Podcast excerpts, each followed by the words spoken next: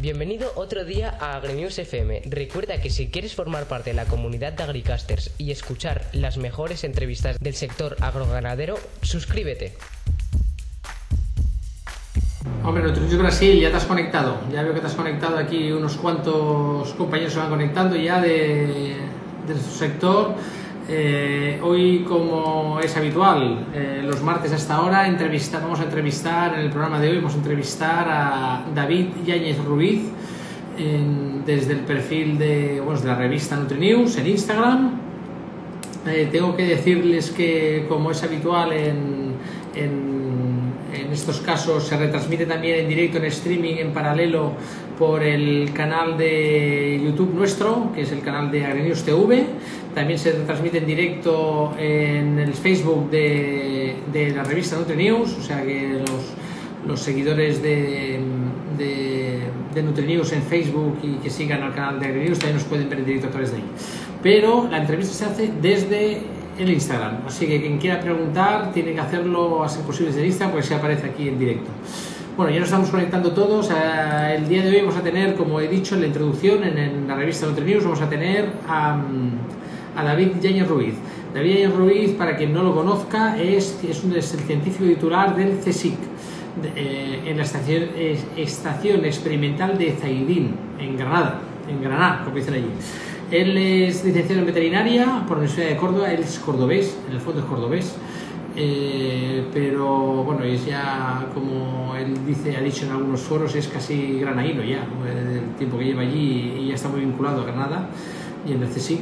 Eh, trabajó durante cuatro años como, como, investigador y profesor de nutrición animal en la Universidad de Gales, en el Reino Unido. Cuatro años lo tuvieron los estudiantes en el Reino Unido para él, para, una persona que hemos podido recuperar en España, por suerte.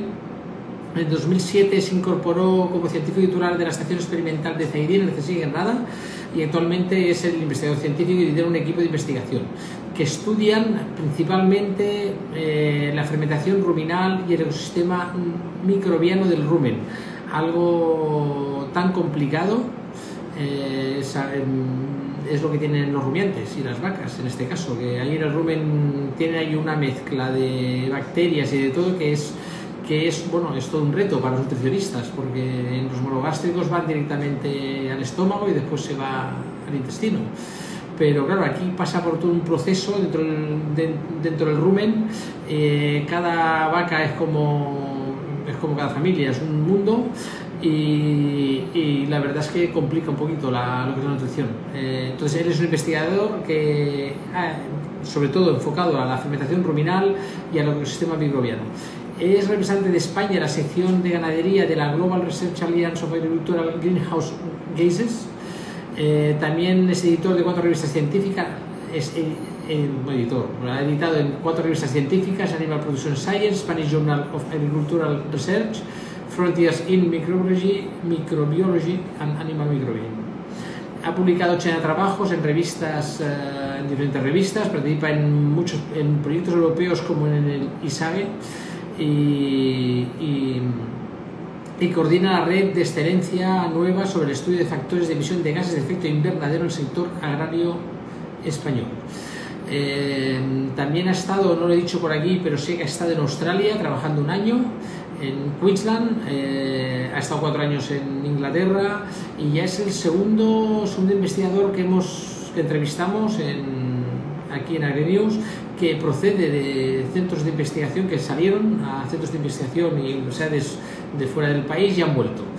Eh, además, ya lo veréis, es un, es eh, un amante del deporte, es triatleta, eh, es decir, ahí es, está acostumbrado a retos duros, porque claro, hacer una Ironman, como él está acostumbrado, no, no está al alcance de todos y, y bueno, el, bueno, que no ha hecho nunca triatlón, hacer tres deportes a la vez, doblar entero es complicado. ¿eh? Lo tenemos aquí, por aquí, yo creo que ya se nos ha unido. Voy a hacerle entrar con nosotros en un momentín y vamos a ver qué. Aquí está David Yáñez, a ver qué nos cuenta. Todo lo que está haciendo, porque hace muchas cosas y ha hecho muchas cosas en, en rumiantes y en nutrición de rumiantes. Entonces lo invito ya a participar con nosotros, que ahora entra y y quien quiera hacerle preguntas a través del Instagram puede aprovechar y quien tenga dudas o tenga consultas o tenga una duda existencial sobre nutrición de rumiantes, pues puede aprovechar que lo tenemos aquí, a este investigador, y, y que, bueno, y si quiere que responda, si no, pues pues eh, haremos que responda. El, bueno, David, ya tienes aquí la invitación, te pido una invitación para que participes con nosotros, ahí me está diciendo el sistema que está esperando que aceptes la invitación y en cuanto aceptes entramos dentro. ¿eh? El, el, bueno, quien, quien, quien, bueno, para quien no lo sepa, el CSIC tiene una estación experimental en Zaidín, que es un, en, en Granada. Te voy a cancelar la invitación y te la voy a enviar, ¿eh? David, aquí está David Yañez. Vamos otra vez para allá y David Yañez Ruiz, aquí estás. David, te envío la invitación. Vamos a ver si ahora sí conseguimos entrar y entras con nosotros en directo. Aquí estás. Ahora sí. Hola, sí, disculpa, tenía un problema de conexión. Ya está, arreglada la conexión. Muy bien. ¿Qué, tal todo por Granada? He dicho que eres cordobés, pero eres adoptado granaíno ya, ¿no? Sí, sí. Cuando voy a Córdoba ya no me conocen el acento y cuando estoy aquí todavía me dicen que de aquí no soy. Así que bueno, estoy ahí en tierra de nadie. Así que... Pero bueno, sí, eso medio es, cordobés, medio granaíno. Eso es... Eso a, a todo el mundo que se desplaza a vivir y trabajar fuera, al final no es ni de un sitio ni del otro. Siempre quedamos en el medio. Sí, efectivamente. Y además, y además estoy casado con una inglesa, con lo cual eh, se complica un poco más. Para los ingleses tú eres el español, para los granaínos tú eres el cordobés, para los cordobeses eres el, el, el inglés. O el inglés, o lo que sea, sí. O lo que sea. Bueno, eh, eh, vamos a empezar un poco por el principio de todo esto. ¿A ti cómo es que te ha dado por los rumiantes, por la investigación? Pues eh, a ver, yo creo que empecé eh, durante la carrera de veterinaria, el, cuando yo hacía, cuando yo hice la carrera, eh, cuando mmm, llegamos al, curso de cuarto había que elegir eh, una especialidad. Yo elegí producción animal y ese verano estuve haciendo unas prácticas en una en, en una eh, granja de, vacuno de leche y, bueno, todo el mundo de, de rumiantes y todo lo que rodeaba la nutrición y la complejidad que has comentado antes que eh, bueno, que está asociado al, rumiante en sí, eh, bueno, pues empezó a fascinarme y tuve la suerte de que después de terminar la carrera conseguí una beca para, eh, para realizar la tesis doctoral en nutrición de rumiante y bueno, y ahí ya me introducí en el tema y desde ahí pues no, no lo he dejado. El, el, tú estás en el CSIC, ¿no? Explícanos, bueno, eh, yo sé lo que es el CSIC y muchos, y además en congresos que han estado con nosotros, ya te conocemos muchos de los que hemos tenido la suerte de estar contigo, pero el que, explica para el que no sepa exactamente lo que es el CSIC, ¿a qué se dedica y qué es el CSIC exactamente? A ver, el CSIC es el Consejo Superior de Investigaciones Científicas, eh, es el organismo, el mayor organismo que hay de investigación en, España, eh, forma parte de, está bajo el, el paraguas del Ministerio de, eh, de Ciencia, Innovación, eh, y es el tercero o el cuarto en tamaño como organismo de investigación dentro de, Europa. Y cubre todas las disciplinas que se pueden cubrir en investigación, es decir, eh, agricultura, dentro de agricultura, ganadería, pero también física, matemáticas, eh, historia, biomedicina, tecnología de los alimentos, eh, tecnología de materiales. Eh, el CSIC tiene 120 institutos repartidos por toda la geografía nacional. Eh, en Granada concretamente tenemos cuatro y bueno, pues el, esos institutos se dedican a distintas, eh, distintas eh, materias y bueno, eso pues hace que el, el, CSIC sea bastante potente, también bastante complejo, pero bueno, es, el principal organismo de investigación que hay en nuestro país. Uh el, y, dentro de él, donde, ¿dónde ubicamos a la estación experimental de CEDIN? ¿Con qué fin está creada esta estación experimental en concreto? Sí, como te comentaba, en Granada hay varios centros de investigación, entre ellos la Estación Premetal del Zaidín, que es un centro de ciencias agrarias, de investigación en, en agricultura, eh, y que se dedica tanto a investigación en la parte de producción vegetal como también en la parte de producción animal. Eh, tenemos departamentos que se dedican a eh, trabajo de fisiología de plantas, también microbiología del suelo relacionado con la parte agraria, y después también eh, producción ganadera, en los dos casos, pues lógicamente muy orientado a los sistemas de producción en el área mediterránea, que es donde nos, nos encontramos nosotros. Bueno, o sea, básicamente lo que hacéis ahí son sobre todo pues, investigación en producción hortícola y ganadera. Sí, sí. Eh, sí, en producción vegetal muy amplia, eh, también olivar, eh, también bueno, producción de verduras, de frutas y después la, producción ganadera, que en concreto también cubrimos la parte de producción de monogástricos, fundamentalmente el cerdo ibérico, hay un grupo trabajando en, alimentación del cerdo ibérico, y después la parte de, rumiantes, que es la que cubrimos en, nuestro grupo. tú, tú, eres investigador, dentro del CSIC. Entonces, el, y ya como he dicho la introducción, estuvimos entrevistando hace poquito a un investigador, un microbiólogo de la Universidad de Zaragoza, que también venía de Holanda, que está en Holanda, el, ¿qué hace que un investigador español que tiene éxito como tú se haya estado en Australia, haya estado en Inglaterra y vuelve a España? Porque aquí, con la fama que tenemos en España, tal como está la investigación, tal como están imagino, eh, los salarios comparados con estos países, ¿cómo es que, hace que, y más tú casas con inglés, ¿qué hace que... Bueno, yo en mi caso, eh, sinceramente tuve suerte, es decir, cuando, cuando estaba trabajando en el país de Gales, y después de cuatro años, eh, fue una época relativamente buena en España en cuanto a oferta de empleo público en investigación y bueno, pues opté a una, una, una posición de investigador y la, y, la, y, bueno, la, tengo desde ese momento. Sí es cierto que eh, el sistema de trabajo en España, sobre todo en investigación, puede ser bastante mm, desestimulador y, de hecho, bueno, pues eh, has comentado, el año pasado estuve todo el año trabajando en Australia, hace falta también salir de vez en cuando y refrescarse un poco, porque sí es cierto que eh, tanto desde el punto de vista presupuestario como desde el punto de vista de, de estructura y de funcionamiento, eh, todavía tenemos bastante, bastante por mejorar en, España en relación a otros países. Ah, te, voy a decir, una cosa aquí, que yo me preparo una serie de preguntas, pero me voy a saltar un poquito esto. En la última investigación que entrevisté, él comentaba que la investigación en España normalmente se presentan proyectos y optas a subvenciones para desarrollar proyectos de investigación que generalmente se lo llevan los de siempre. Eso decía, es que eso que cambiar los de siempre. Cuando viene un nuevo proyecto que es nuevo, que alguien nuevo, tiene pocas posibilidades de vencer porque se, se, suele apostar eh, por, por, vamos a decir, entre comillas, digo que sea malo, ¿eh? por lo viejo conocido, ¿no? que lo nuevo por conocer. Bueno, yo, no sería tan drástico. Yo creo que el nivel de investigación en innovación y en, desarrollar líneas nuevas es bastante potente en España. Lo que sí es cierto es que cuesta mucho comenzar una línea nueva desde el principio y mm, conseguir la financiación necesaria para llevarlo a cabo. Entonces, si no estás en un grupo que ya es fuerte y que tiene fuerza desde el punto de vista de obtención de financiación, sí es más difícil quizá que en otros países, eso sí es cierto. Pero bueno, pero en España se innova bastante en muchas áreas, eso sí, de eso no, hay duda. No, bueno, lo que decía era eso, ¿eh? que al final los proyectos solo llegaban los grupos de investigación que ya estaban, que llevaban años. Y lo que venía uno de fuera con un proyecto muy innovador nuevo, sí. muy innovador costaba entrar porque estaba como muy anclado, ¿no? Este sistema, ¿no? Que Sí. También es cierto, en mi caso yo prácticamente toda la financiación que tengo es externa, de fuera de España. ¿eh? eh trabajo con proyectos europeos y, empresas que trabajan fuera de, España también. O sea que también se puede innovar en España con financiación que no sea de, española, por ejemplo. Entonces, claro, ahora yo sé, para los que no se hayan estado, que no, hayan, no te hayan visto la última entrevista, a, ti ya te entrevistamos desde la revista de Ruminews Cierto. Aquí en Ahora tenemos episodios de la revista de Nutrinews. Aquí son, generalmente los que siguen entrevistas son nutricionistas, fabricantes de alimentos o piensos. Es, un perfil muy nutricional, muy nutricional, ¿no?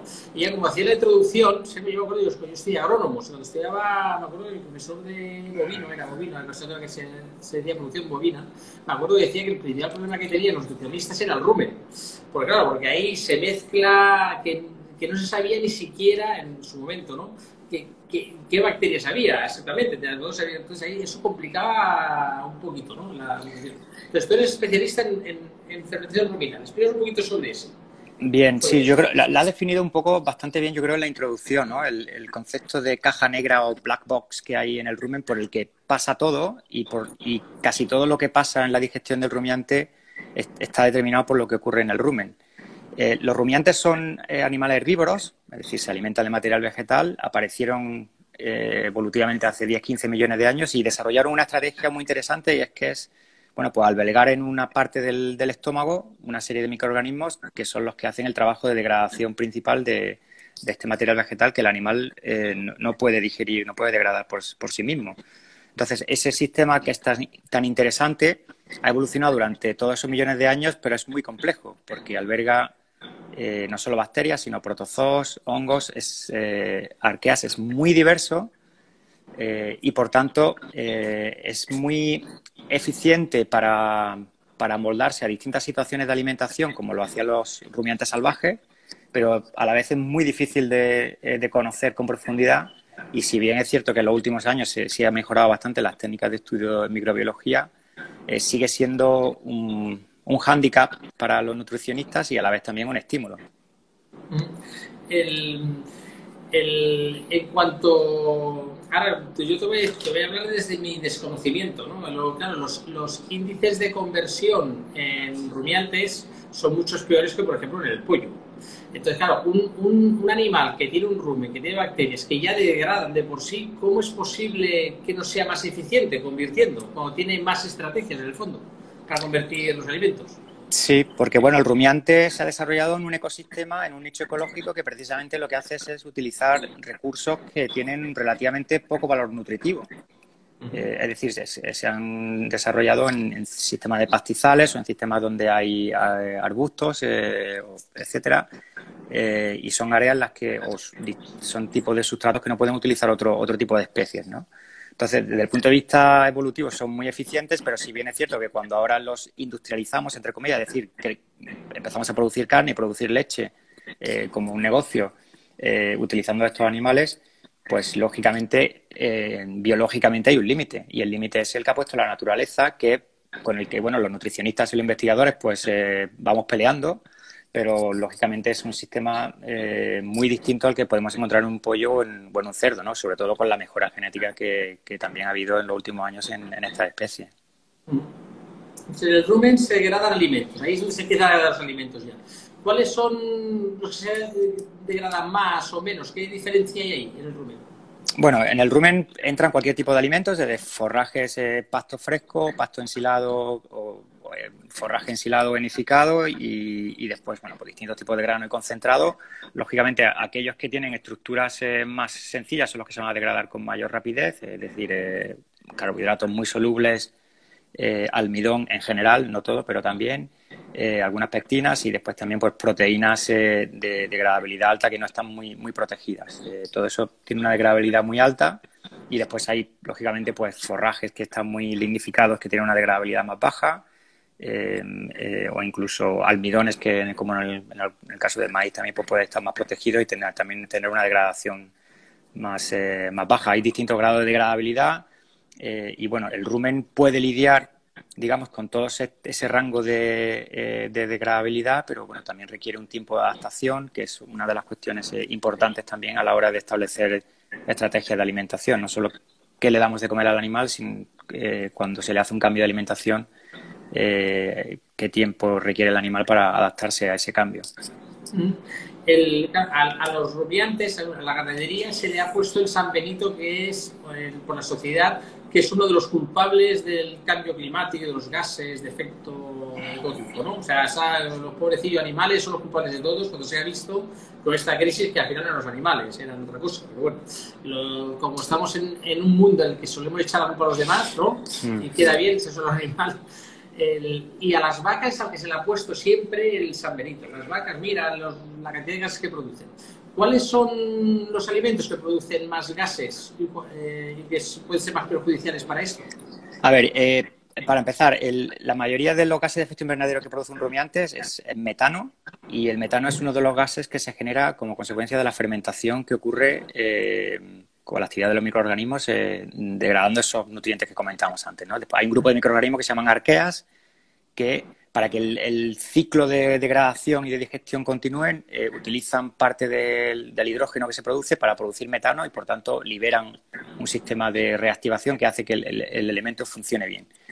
Ese metano, lógicamente, tiene un efecto eh, en cuanto a la contribución de gases de efecto invernadero, pero es un, efecto mm, muchísimo menor que el de otras industrias. Entonces eso conviene aclararlo. La, ganadería tiene una contribución importante, pero mucho menor que el sector de transporte, el sector de producción de energía, eh, etcétera. ¿no? Eh, entonces, eh, cuando en algunos foros hablamos de cuál es la contribución de la ganadería, conviene que los datos sean precisos y, en segundo lugar, conviene aclarar que eh, no solo que la contribución es relativamente baja en comparación con otros sectores, sino que además el sector ganadero ha hecho un esfuerzo enorme en cuanto a la eh, mejora de la eficiencia y, por tanto, a la reducción de, las emisiones en relación a la cantidad de producto que se produce. Eso, es, eso es importante.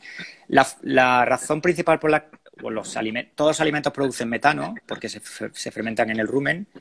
Eh, lo que sí es cierto es que las dietas que tienen una digestibilidad más baja son aquellas que eh, por unidad de producto digerido producen más metano.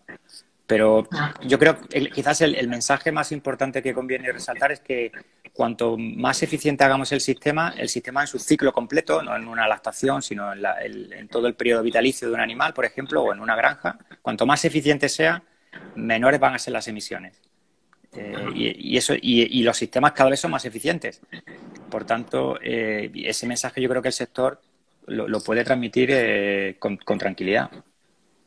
Bueno, ese es otro, es otro de los problemas que tenemos en el sector, que muchas veces llegar al público en general, no a nuestro sector, pero nosotros ya lo sabemos, es difícil a veces llegar. Y, llegar con un mensaje positivo todavía es más difícil, porque claro, porque, cuando, dices, cuando dices, mira, es que solo producimos tanto, te dicen, claro, pero produces, ¿no? Claro, sí, no, no, pero efectivamente lo que ocurre es que el, sector agroganadero eh, contribuye con un 11% de las emisiones totales en España. Eh, el, ganadero, bueno, pues debe ser un 7-8% de, de, ese total.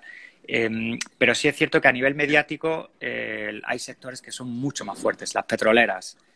todo el lobby que hay vegano también tiene mucha fuerza a nivel mediático y claro, ese mensaje pues va calando y, es peligroso porque transmite un mensaje que yo creo eh, que, no es, que no es real, ¿no? porque los rumiantes juegan un papel desde el punto de vista de seguridad alimentaria eh, y de calidad eh, muy importante, que tienen cuestiones que mejorar, por supuesto, como cualquier sector productivo, pero no, porque, no por el hecho solo de que emitan gases de efecto invernadero, sin duda. Por eso yo me imagino, pues claro, el veganismo también, eh, ya eso ya es de mi cosecha, yo ya pienso que al final algo tienen que comer, y al final si comen vegetales también, también al final produce. Ah, sin duda, claro. claro, o sea, todo, produce, al final cualquier... Yo tengo un amigo que decía que al final que la única manera de reducir gases, de ser más em, ecológico, es consumir lo mínimo posible si uno no consume poco, se cambia, compra poca ropa, al final mm, todo se baja. Entonces yo me imagino al, a la típica pareja que viven en un, pueblo, que se van a a trabajar, cada uno va con su coche, tiene la calefacción encendida, el otro tiene la calefacción, cada uno tiene lo suyo, tiene y al final estamos produciendo una cantidad de gases ahí importantes y viendo la televisión decimos, mira, la vaca es la culpable, ¿no? Pues, Efectivamente. sí, el, problema, el problema que tenemos, eh, bueno, es, un, debate más amplio que el, que tenemos ahora, pero es un problema del, modelo de consumo, está claro. Eh, y bueno, y ahí podemos meter, si quieres también, que comemos más carne de la que debemos, pues quizás también, pero, pero ese no es el problema principal. El problema principal es que consumimos, eh, que consumimos demasiado y, consumimos mal también, en general. Pues mira, yo te tengo que decir que he conseguido adelgazar bastantes kilos llevando una dieta que es la típica dieta proteica. Me tengo, que decir que me he hartado a comer carne, igual he afectado un poco a mi manera, ¿no? Aunque sea mi pequeño granito. Ahora sí, sí, perder kilos he perdido, ¿eh? Comiendo carne. No, no, sí, sí, a ver, no, sí, sí, el, el, consumo de carne moderado o, bueno, con, con, racionalidad no tiene ningún, ningún problema de salud, sino todo lo contrario. O sea, hay nutrientes que, esenciales que solo obtenemos a través de cierto alimento de origen animal. Y, de hecho, eh, los que son veganos eh, necesitan algún suplemento de compuestos que no obtienen porque su dieta eh, carece de, esos elementos. Somos omnívoros, eso no podemos evitar. O sea, somos omnívoros evolutivamente. Por tanto, mm, bajo con todo el respeto a las opciones personales de cada uno, vamos, eso, eso hay que hay que, hay que mantenerlo. Y después, eh, sí es cierto que si una cosa es la opción personal que tenga cada uno y otra cosa es que se criminalice la ganadería como se está haciendo desde, algunos sectores, ¿no? Y eso sí es peligroso. Bueno, hay, hay veganos que piensan que su perro también es vegano y le dan comida vegana, cuando el perro no es omnívoro, precisamente. Pero es que estamos, estamos, luchando, luchando contra la naturaleza, entonces, porque o sea, todo el año de evolución que tenemos en nuestro cuerpo ahora mm, no lo podemos revertir. Eh, o sea que sí, son cosas bastante absurdas, la verdad.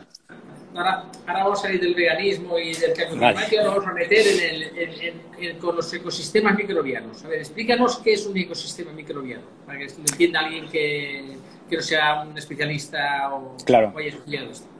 A ver, un ecosistema microbiano es, una mezcla de comunidades que viven eh, en un ambiente, en este caso, que, que se le proporciona seguro, como es el caso del rumen, porque es un ambiente en el que eh, la temperatura es relativamente constante, tienen entrada de nutrientes, tienen humedad, tienen falta de oxígeno, porque son microorganismos que no toleran el oxígeno, y que trabajan conjuntamente, también compiten, pero trabajan fundamentalmente para sobrevivir. Entonces, pues, pues, lo que hacen es degradar sustratos, algunos se alimentan de los primeros sustratos, generan otros, otros compuestos de los que se alimentan los segundos, y así sucesivamente.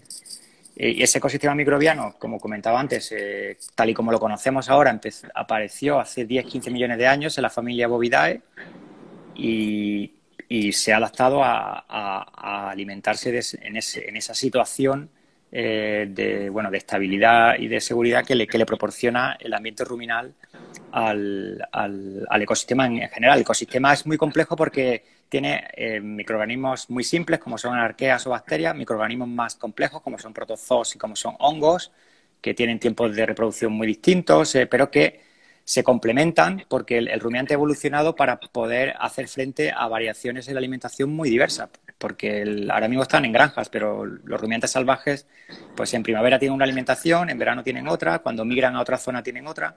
Entonces, han desarrollado esas herramientas microbiológicas para poder eh, alimentarse de lo que la naturaleza le, suministraba.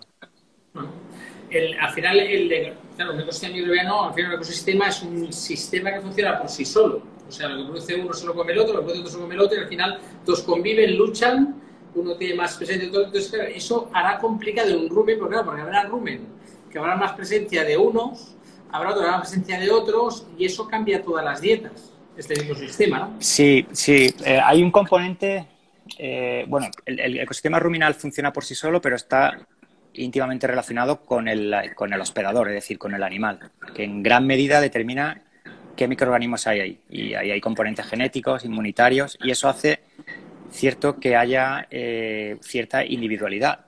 Es decir, que haya, haya mm, un grupo de microorganismos más presente en unos animales que en otros. Y eso se observa pues, en animales que son más o menos eficientes, animales que son más propensos a padecer diarreas, eh, otro tipo de patologías o acidosis, independientemente de que tengan también comportamientos alimenticios distintos. ¿no?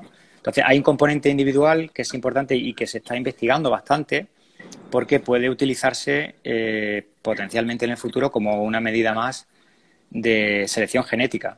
Si somos capaces de determinar qué población microbiana va a tener un animal y qué relación tiene con, con su eficiencia productiva. Ah, o sea, al final es como, sí, yo, que tal padre, tal hijo, un poquito. Sí, más o menos, sí. Lo que pasa es que esa relación es, difícil de establecer, eh, pero, pero se ha visto. Es decir, eh, en experimentos eh, en los que se ha mm, traspasado el, el, contenido ruminal completo de una vaca a otra, que, se sabe que tienen comportamientos digestivos distintos, por ejemplo, a nivel de pH, eh, esto solo esto a nivel experimental, lógicamente. Y en varios días eh, la microbiota que se había traspasado completa de un animal a otro ha vuelto a su estado natural porque es el animal eh, per se el que determina que haya un tipo de microbiota ahí u, u otro, ¿no? Eso, eso, son, eso en fondo sería como con los yogures y los humanos, ¿no? Que vamos a, vamos, que conseguimos yogures que tienen microorganismos beneficiosos para nosotros, ¿no? En el fondo es, esto se, se hace mucho esto de decir cuando o se puede utilizar esto un, un rumiante, ya es una vaca, una oveja, una cabra, un rumiante que tenga problemas, iba a decir digestivos, no sé son digestivos, que, que no lo tenga bien regulado, que tome donaciones de otro animal para regular su flora? Eso, nosotros a nivel experimental lo hemos, lo hemos hecho eh, y sí funciona, porque lo que le estás haciendo es una, una transfusión de, microorganismos que, pueden ayudar a que se a, recobrar la normalidad. ¿no? Lo, hemos hecho también a nivel experimental en animales recién nacidos, en los que le hemos hecho un trasplante de líquido ruminal de animales adultos para fomentar ese proceso de colonización ruminal que ocurre en el animal cuando nace, porque el, rumiante cuando nace todavía no es rumiante, tiene que desarrollar el rumen y ese desarrollo, entre otras medidas, acarrea pues todo el proceso de colonización y hemos visto que, tiene efectos eh, positivos. ¿no? Eh, en nuestro caso también es muy importante, por ejemplo, en los sistemas lecheros. En los sistemas lecheros, a nivel productivo, mm, hacemos llevamos a cabo una aberración en el sentido de que las crías cuando nacen se separan de las madres, porque las madres hay que ordeñarlas, y, lo que hacemos es eh, limitar un proceso biológico que ocurre de manera natural, que es el traspaso de microorganismos de, las madres a, los adultos. Entonces, eh, sí se está trabajando mucho en tratar de suplir ese, déficit de transfusión de microorganismos que ocurre de manera natural eh, mediante pues, la utilización de preparados que, puedan ayudar al animal a que adquiera esos microorganismos que después, a la postre, le van a beneficiar. Ahí el, calostro de los animales eh, no sirve un poquito para eso. El calostro sí, el calostro sirve, el calostro tiene dos funciones, eh, bueno, tres funciones. Eh, la fundamental es la transmisión de, inmunidad, e inmunoglobulinas. También sirve como fuente de microorganismos, pero fundamentalmente intestinales, porque el calostro no se queda en el rumen. Y después también tiene un poco de fuente de energía también para que el animal pueda hacer frente a los primeros días, ¿no? pero, pero a nivel ruminal el calostro no tiene em, no tiene un efecto importante, primero porque el, calostro se toma durante las primeras 24 o 36 horas y en esas edades el rumen todavía no está desarrollado. Pues ahora, si he entendido bien, eh, si ahora vemos que, tenemos, no sé, el ejemplo, hablando de rumiantes, nos vienen las vacas, ¿no? Lo típico, que hay muchos en producción, pero las vacas. Ahora tenemos, vemos que en una granja una vaca tiene un comportamiento excelente, ¿no? El rumen, eh, toda la eficiencia no podríamos extraer, a nivel productivo ya hablo, ¿eh? extraer de ahí esos microorganismos de alguna manera y hacer preparados para que todas las vacas que van haciendo explotación tengan ese y, le provoquemos que tengan ese cóctel ¿no? de, bacterias protozoosis. Sí, a ver, esa idea es muy buena y, la verdad es que ya, se ha discutido mucho en muchos foros de investigación y, se ha investigado. Lo que ocurre es que eh, primero, no es tan sencillo porque una microbiota que es, eh, digamos, eficiente para un, tipo de alimentación quizás no lo sea para otro. En segundo lugar, como te comentaba antes, eh, la microbiota que, se establece y, permanece en un animal no necesariamente lo hace en otro porque puede haber rechazo. Y después, después hay componentes también de seguridad biológica a nivel de granja que, bueno, trabajar con microorganismos es difícil. Eh, sí es cierto que se están preparando y hay empresas que trabajan en preparación de probióticos a base de microorganismos ruminales, pero están todavía en fase muy, bueno, muy, muy temprana. Hay probióticos, eh, bacterias para mm, inoculación a nivel intestinal, eh, lactobacilos, enterococcus, eh, pero a nivel ruminal, ahora mismo en Europa solo se utilizan levaduras que no son microorganismos propios del rumen. Entonces, bueno, ahí todavía hay una labor de investigación bastante, bastante amplia, sí. Pero es, es una idea que se está trabajando mucho porque efectivamente puede ser una, una herramienta muy útil para, para aumentar la, eficiencia productiva de los animales, sí. El, un poquito de las, de las estrategias nutricionales. Claro, es decir, el, como los alimentos que administramos a los rumiantes eh, cambien de alguna manera el ecosistema del rumen. al principio cuando un ternero, una ternera empieza a comer, pues va haciéndose ese cóctel, lo va, lo va creando, ¿no? Entonces, estos alimentos, ¿cómo cambia el cóctel de ese, o ese ecosistema ruminal? ¿Cómo lo cambia? Eh, bueno, durante los, primeros dos tres meses, que es el proceso de mm, hasta el destete, es un cambio continuo eh, desde los primeros días de vida, bueno, desde, que nace el animal empieza a colonizarse y hay un traspaso de microorganismos que van realizando su función dependiendo de las condiciones que haya en el rumen. Y eso es muy, es una secuencia muy rápida que empieza a estabilizarse cuando, como tú comentas, cuando el animal empieza a comer alimentos sólidos, pero que en algunos casos se ha visto que igual no se estabiliza hasta los dos años de vida. Es decir, que, que, que es un proceso que continúa. Eh, y que bueno va a depender también de cómo se maneje la alimentación en, la granja. Sí es cierto que desde el punto de vista de manejo alimentario es muy importante eh, entender este proceso porque la etapa del destete es un, es, un proceso estresante para el animal, sobre todo en sistemas más intensivos, porque se le cambia de la alimentación líquida a la sólida con, muy poco tiempo. Y, y ahí se puede trabajar mucho para que en, el, en, ese proceso el animal esté lo mejor preparado posible. ¿no? Y esa es una de las líneas que trabajamos nosotros, por ejemplo, en tratar de desarrollar estrategias eh, que, que, mejoren la disposición que tiene el animal para empezar a comer alimentos sólidos, para que pierda o deje de ganar el menos peso posible y que, y que empiece a crecer, a desarrollarse lo, antes posible eh, sin ninguna alteración. Claro, ahora que está hablando esto de avanzar el alimento sólido, eso muchas veces, mira, en, en humanos en, ya no en humanos, pues a veces unos, unas mujeres dan el pecho hasta los nueve meses, otros solo un mes, otros lo cortan de seguida, de enseguida, ¿no?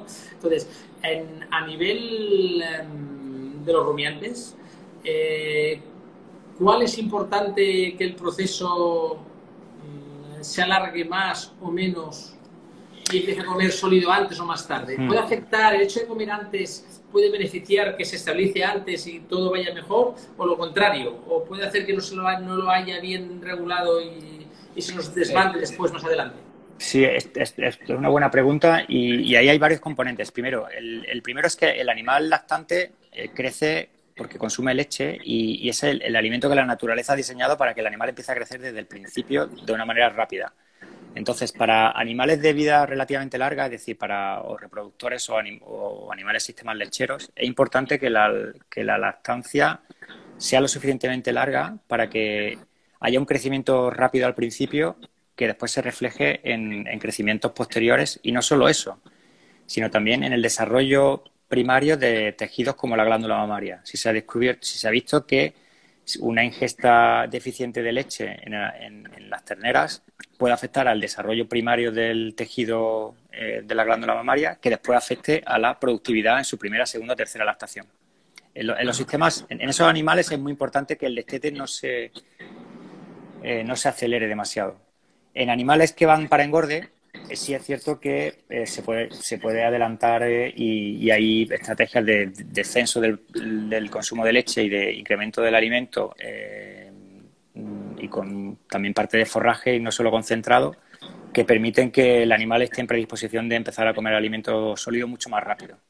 Y en ese caso también hay compuestos a base de probióticos también que, que pueden ayudar a acelerar ese, todo ese proceso sin que el animal sufra ningún tipo de patología. ¿Cuáles son los factores? Eso como los humanos, Un día tienes dolor de estómago, empiezas a tener diarrea, se te descontrola completamente la flora intestinal. Claro, los rumiantes imagino que es lo mismo. En el rumen también le puede pasar lo mismo.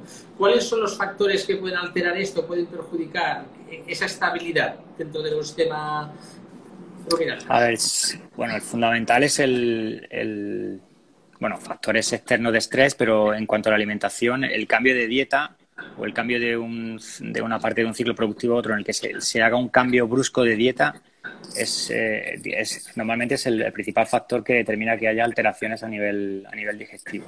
Eh, sobre todo cuando son cuando son incrementos de la concentración, de la densidad energética de la dieta, porque el animal empieza en una fase de, ya de engorde eh, o en el post-destete empieza en un pre-engorde, eh, eso, es, esos cambios hay que hacerlo de manera paulatina para que no haya, no, no haya alteraciones, sobre todo porque, como comentaba antes, el rumen, desde el punto de vista evolutivo, no ha sido diseñado para... Eh, para acoger una dieta que tenga un 30 o un 40% de almidón lo puede hacer, pero, pero no ha sido diseñado para eso. Por tanto, si vamos a utilizar dieta de ese tipo, porque bueno, porque el sistema productivo no, no, lo, no lo, exige o no lo permite, eh, hay que hacerlo pues con un cambio eh, mm, lo más eh, pausados posible. Ese quizás yo creo que es el principal factor. Después, bueno, lógicamente que haya patógenos o que haya algún tipo de, contaminación alimentaria que también es importante. Y después hay otra cuestión que, también se está trabajando mucho ahora, que es el tema del agua. Eh, que bueno, que todos asumimos que el agua es, el agua es agua, pero el agua puede cambiar mucho en, calidad microbiológica y sobre todo también en temperatura. Y, también es, un componente que también puede eh, alterar de manera importante todo el, equilibrio que hay en el, digestivo de, bueno, en el rumen en este caso. Bueno, el agua es considerado un nutriente. Eh, bueno, no aporta, no aporta energía ni, proteína, ni, pero bueno, pero es, esencial. Es decir, eh, es más, creo que yo no sé cómo va en vacas, ahora lo vas a decir tú, ¿eh? pero en humanos bebemos el doble que comemos normalmente. en cantidad. un rumiante, un rumiante, ¿cuánta agua, cuántos litros de agua bebe al día en comparado con lo que consume? De eh, mucho, hombre, depende del tipo de consumo que haga. Nosotros trabajamos, eh, yo que trabajo más en pequeños rumiantes, pero una cabra que pesa 40 o 50 kilos se puede beber 5, 6, 7 litros de agua. 8 eh, litros de agua al día, depende bueno, también de la, de la, temperatura, si tiene que termorregular más, si está comiendo dieta más seca, menos seca, eh, pero estás hablando de un 10% de, de su peso eh, al día en agua o más. En, en, una vaca de 500 litros, pues la cuenta te sale 50, 60, 80 litros de agua perfectamente. piensa que, bueno, aparte de renovar todo el los tejidos y el, contenido en agua, el sistema hemológico, etcétera, el rumen es fundamentalmente agua. Mm, y, claro, y, el rumen de una vaca tiene 80, 100, 120 litros de contenido. El, el, si ahora se nos... Eh, bueno, es que yo últimamente he ido a algunos congresos que he, visto esto, ¿no? El agua como nutriente, era como el título, se ha puesto de moda este título, el agua como nutriente. Y y la calidad del agua, habla mucho de calidad del agua y eso, entonces, pero no voy a entrar en eso ahora, vamos a hablar más de... El, el tema es, ahora si, si a mí tengo una cabra o una oveja y se me descontrola el rumen, ¿cómo puedo llegar a regularlo? Bueno, primero habrá que ver cuál es el, el problema que, que, ha generado ese descontrol o ese desequilibrio, ¿no? El, normalmente la, la principal señal de que el animal tiene un problema es que, que deja de comer.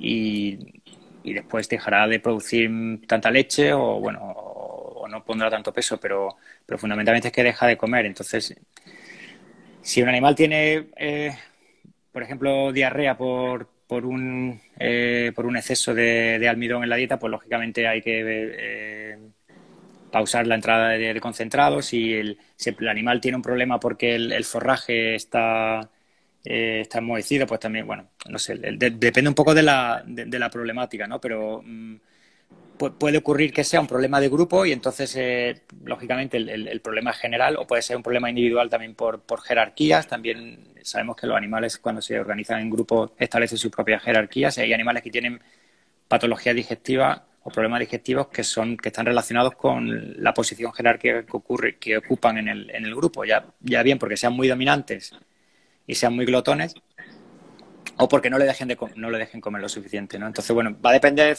de, cuál es el problema que cause ese desequilibrio, pero bueno, a veces pues también pues hay que hay que recurrir a tratamientos lógicamente bien antibióticos o, o de hidratación, bueno, depende de cuál sea el, problema. hay un concepto que he visto publicado varias veces que habla de lo que es la eficiencia ruminal. Explícanos un poquito qué es la eficiencia ruminal y qué ingredientes o qué aditivos pueden influir positivamente en, este, en esa eficiencia. Claro, bueno, el término eficiencia es cuánto, cuánto produces eh, dependiendo de lo que utilices, ¿no? Es decir, eh, cuál es tu output en función del input. En este caso, en, el caso del rumen, eh, fundamentalmente va a depender de la cantidad de energía que genere el, sistema para el animal, que, que es fundamentalmente ácidos grasos volátiles, generados por los microorganismos y proteína microbiana, que son las propias células microbianas. Eh, el rumen es muy eficiente cuando, cuando la dieta es de media baja calidad. Sigue subiendo eficiencia cuando, cuando la dieta se incrementa en calidad, pero llega un momento en que ya no sube más la eficiencia por lo que comentábamos antes, porque no ha sido diseñado para lidiar con ese tipo de, de dietas. Eh, pero la, medida fundamental de, que una dieta o un sistema alimentario va a ser eh, mm, eficiente desde el punto de vista del rumen es que, tenga los mejores datos de digestibilidad. Y en el caso de rumiantes en particular, sí es cierto que los concentrados están generalmente muy aquilatados, muy bien medidos, eh, muy bien calculados y bueno, también van a determinar del, del precio que tengan las materias primas. Pero en el caso de la calidad del forraje es quizás el área en la que todavía para que el, rumen sea lo más eficiente posible, todavía podemos mejorar mucho más. Es decir, cuanto más digestible y mejor gestionado y conservado esté el forraje, más eficiente va a ser el, rumen y, por tanto, más energía y proteína va a recibir el animal del rumen. Mira, estuvimos hace, la semana pasada, entrevistamos a Esperanza de la COVAP, que es una cooperativa de primer grado que hay en, En Córdoba, bueno, en el Valle de los Pedroches. En el Valle de los Pedroches, sí. Y, el, y precisamente hablaba de eso, hablaba de que habían llegado al nivel, ya era casi casi como el Super López o como Mercadona, ¿no? que iban al proveedor, que era el que producía el forraje y controlaban qué material estaban dándole, estaban comprando, porque es que, les afectaba mucho en la calidad. Efectivamente, es que es, esencial. El, es cierto que las materias primas que se utilizan para concentrados, eh, generalmente, bueno, la calidad es más controlable y, bueno, y sabiendo qué tipo de cebada o qué tipo de avena o qué tipo de soja ya, ya estamos menos raje tremendo. Y, sí es cierto que eh, desde el punto de vista del productor o la, o la, cooperativa, controlar todo el proceso de calidad de ese forraje es una de las estrategias que, que, pueden determinar más que el animal sea finalmente más eficiente. El, de, todos los estudios que has ido llevando en ese tema, en, cuanto a mi, a microbiota intestinal, y ruminal, perdón, ¿Cuáles cosas que van a tener mayor proyección de eh, combustión en un futuro? A ver, eh, bueno, hemos desarrollado varias, varias líneas. Una, trabajando en, eh, cooperación con algunas empresas, hemos trabajado con bastantes aditivos, ya sean aditivos en base de extractos de, de plantas, de aceites esenciales, que es, es, un tema que, que, no hemos hablado todavía, pero bueno, es un tema que, que tiene mucha proyección porque igual que ahora estamos en la nueva normalidad del coronavirus, también en la ganadería estamos en la nueva normalidad de se acabaron los piensos medicados eh, y, para tratar de mantener o acercarse lo más posible a los índices productivos que teníamos anteriormente y evitar patologías, la fitoterapia eh, pues es, un, es un, área muy muy interesante eh, y además que yo creo que también la demanda del consumidor. Ahí hemos hay un campo muy amplio, pero, pero ya hay muchos productos muy interesantes. Y después otro área que comentábamos antes, que es el de tratar de modular esa microbiota que se establece en el animal desde el nacimiento y tratar de proyectar esa microbiota al animal adulto, ¿no? Y ver cómo podemos eh, mejorar lo que el animal, lo que va a ser el animal adulto teniendo una intervención temprana. Ese área la, estamos desarrollando todavía. Eh, todavía yo creo que queda tiempo que podamos tener resultados que puedan eh, manejarse a nivel de granja, pero, pero creo que, es una línea interesante que puede, que puede dar resultados también importantes. Sí, claro, igual quizás eh, el tema es que tampoco, igual también está bien quitarle el medicamento a los piensos alimentos, igual también va, nos va a ayudar en el futuro a nosotros como sector, ¿no? Tener una mejor imagen y igual tenemos que haber empezado antes por esto, ¿eh? a pesar de que nos hemos quejado mucho, tenemos que haber empezado sí, como en otras cosas, eh, bueno, eh, vamos un poco al arrastre de otros en, algunas cuestiones. Sí, en España ha ido un poco más. Es cierto que tenemos un, algunos hándicaps en relación a otros países, eh, en relación a temperaturas y en relación a escasez de forrajes, eh, sobre todo en, rumiantes, pero sí es cierto que hay otros países que se han adelantado y que, lógicamente, el que el que genera el conocimiento y empieza a probar cosas antes es el que tiene un mejor dominio del mercado, ¿no? Y ahí, bueno, pues vamos un poco por detrás, sí. Pero, pero sí es cierto que el sector está trabajando ¿eh? en, eso y, bueno, poco a poco eh, va mejorando también. El, has hablado un poco de nutrición temprana. ¿Tú, tú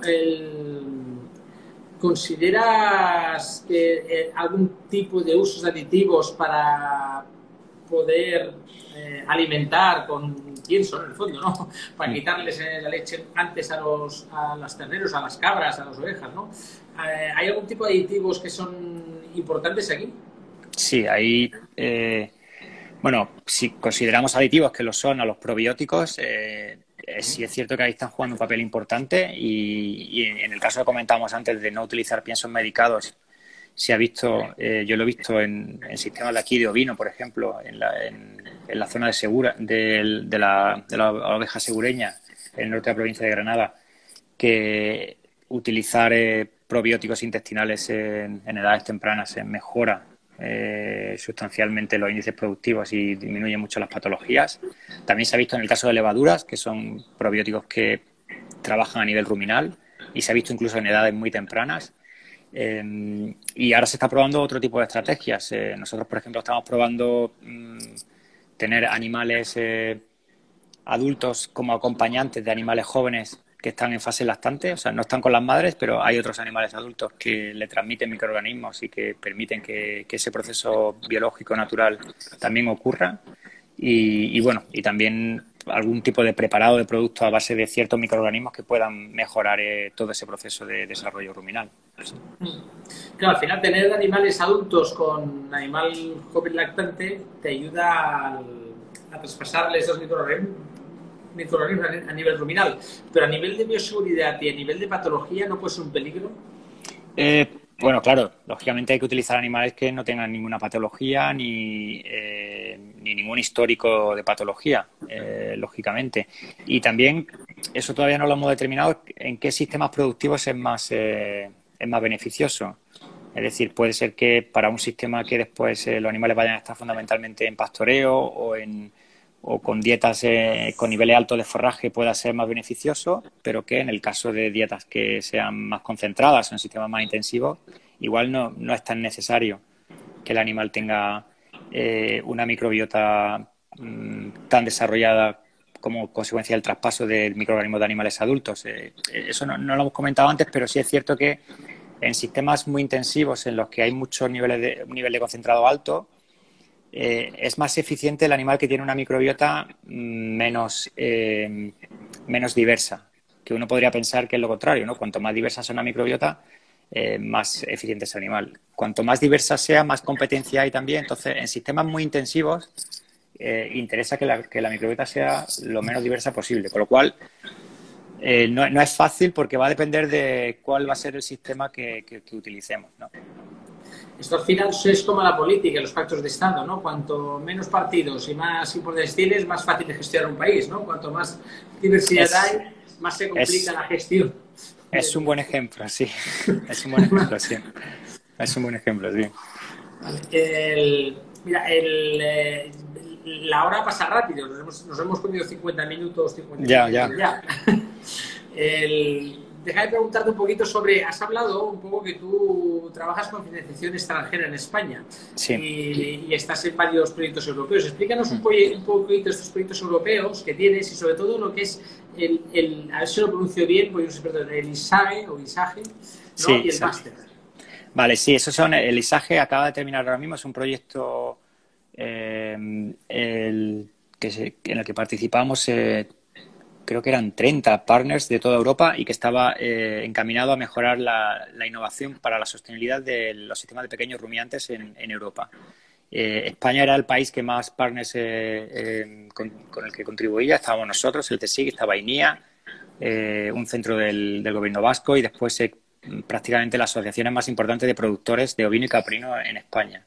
y la idea es aunar esfuerzos desde el punto de vista de conocimiento tanto práctico como teórico, es para eh, mm, identificar estrategias de innovación que hagan que el sector sea lo más eh, sostenible posible. Sabemos que el sector de pequeños rumiantes juega un papel eh, esencial en, muchas áreas, pero que también el consumo de, carne de cordero o en el caso también de incluso de leche de cabras, pero sobre todo de carne de cordero ha descendido mucho es un sistema, es un sistema de producción que, que está sufriendo cambios y que la única manera de adaptarse y de ser eficiente y de sostenerse en el tiempo, desde el punto de vista económico y, medioambiental, es a través de aplicar innovaciones y, y, que, y, mejorar. Entonces, bueno, el proyecto fundamentalmente basaba en eso. Nosotros hemos trabajado en el área de, gestión de granjas eh, junto con, Cabra Andalucía, que es la federación de, de que, asocia, Caprino a las asociaciones de Caprino de Andalucía.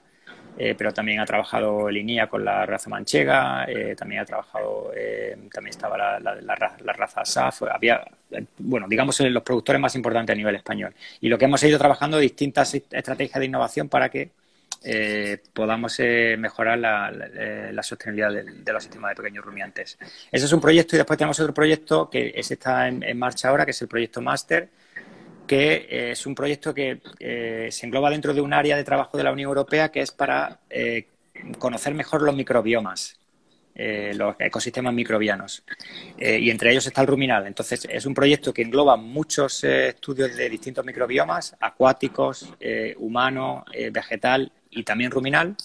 Y nosotros participamos fundamentalmente en el área que comentamos antes, en el de tratar de desarrollar estrategias de alimentación que mejoren eh, el desarrollo del microbioma en el animal joven, para que después el animal adulto pues sea eh, lo más eficiente, eh, lo más eficiente posible. ¿Este proyecto cuánto tiene previsto de duración? Esto supongo tendrá, estará acotado de alguna manera, ¿no? Sí, son, son proyectos que tienen una duración normalmente de cuatro o cinco años, con un presupuesto ya cerrado. son proyectos muy estimuladores desde el punto de vista de trabajo de investigación porque interaccionas con eh, grupos muy diversos, pero también complejo a la hora de gestionar, porque si hay gente de 15 países distintos eh, trabajando en el mismo tema, pues bueno, pues eh, también gestionarlo es difícil. Pero bueno, pero es una estrategia que la Unión Europea, bueno, la Comisión Europea en este caso, lleva trabajando desde hace ya bastantes años y bueno, funciona bien porque hace que todo el conocimiento y el esfuerzo de investigación a nivel europeo se pueda, pueda sumar. El, tú, ves que la, eh, estos proyectos de investigación europeos, eh, España, mm, a ver cómo te hago la pregunta, ¿eh? ¿se lleva un gran ¿Se lleva una buena parte de estos proyectos o hay otros países que están más a la cabeza y se llevan más parte de lo que es las... Yo voy a decir subvención, pues no es subvención tampoco, es un, sí. de la inversión, ¿no? En proyectos. Sí. Eh, tendría que mirar las estadísticas, pero sí es cierto que España es de los países que más financiación recibe eh, a nivel de investigación, porque es, verdad que somos muy activos eh, en, en solicitudes de proyectos europeos y bastante exitosos. No somos el país que más recibe. creo que el, bueno, el Reino Unido es de los países que más recibía eh, y bueno, eso lo, van a sufrir y, me consta porque tengo compañeros que, desde el Brexit eh, están, están en una situación difícil. Em, pero bueno, sí hay otros países como Holanda, eh, Italia, que también reciben bastante, bastante financiación. Pero España sí es cierto que desde el punto de vista de obtención de financiación europea, yo creo que lo, lo, está haciendo bastante bien. Quizás también porque aquí no hay tanta, ¿no? Y te obliga un poco también a salir a buscar el dinero fuera, pero, pero sí es cierto que sí hay grupos bastante exitosos. Vale, hay un último tema que quería introducir aquí, que es el que lo he dicho en la presentación, que tú estás dentro de la red de excelencia nueva, que sí, sí. ¿no? que este es el tema ese que hablando, es que, lo que hacéis es, eh, eh, estudiar los factores de emisiones de gases de efecto invernadero del, del, en el sector agrario español. ¿no? Eh, yo sé que es un tema muy controvertido, hemos hablado un poquito al principio y esto, ¿no? Eh, pero ¿cuáles son las pretensiones de esta red de excelencia? sí, pues las pretensiones son, está un poco ligado a lo que hablábamos antes. Eh, el sector, tanto ganadero como mm, agrario, se, le ha, se, le ha, puesto la, etiqueta de que, bueno, que contribuye mucho a, la emisión de gases de efecto invernadero. tienen muchas otras ventajas, pero sí es cierto que la, el cálculo de las emisiones es, difícil porque es un ejercicio de contabilidad importante, eh, sobre todo en España con sistemas de producción tan diversos. Y lo que no hemos dado cuenta es que los sistemas de cálculo que existían hasta hace poco no, eh, no son lo suficientemente detallados para poder cubrir toda esa variedad de sistemas de producción que tenemos desde Galicia hasta Almería. Eh, tanto en razas, sistemas de producción, sistema de alimentación, etcétera. Entonces, eh, lo que proponemos es, eh, bueno, pues trabajar conjuntamente distintos grupos de investigación que tenemos eh, áreas de especialización complementaria para mejorar esos sistemas de cálculo, porque una de las herramientas que puede utilizar el sector para, para luchar contra esa etiqueta es decir, bueno, esto es lo que emitimos y esto es lo que hemos mejorado, pero la única manera de mostrarlo es calcularlo bien. Entonces, esta red de excelencia básicamente lo que, lo que pretende es ponerle números al campo español en cuanto a emisiones de gases. Mm, sí, vale. bueno, está, eh, es tan importante, claro, el, el, saber qué, qué, cantidad de gases invernadero realizamos, pero como el, cómo calcularlo, porque a veces igual estamos dando mensajes erróneos, ¿no? Efectivamente, y es que eh, si no lo calculas tú, otros sectores te lo van a calcular a ti. Y, yo prefiero que sea el sector el que lo calcule y lo calcule de la manera más eh, ajustada posible. Es difícil porque en sistemas muy extensivos eh, hay cosas que, se complican porque son sistemas en los que controlan menos otros factores en, en cuanto a la alimentación, pero es posible y, en España hay todavía una necesidad de, desarrollar esos sistemas de cálculo de una, de una manera más ajustada. Y bueno, y ese es el objetivo principal del, de la red. Bueno, como nos quedan 10 segundos y se nos va a cortar, quería agradecerte desde Green News que hayas eh, aceptado esta segunda entrevista y que la vamos a tener colgada en Green News TV, en canal de YouTube. Y hasta aquí la entrevista de hoy. Gracias por escuchar y nos vemos otro día para otra entrevista.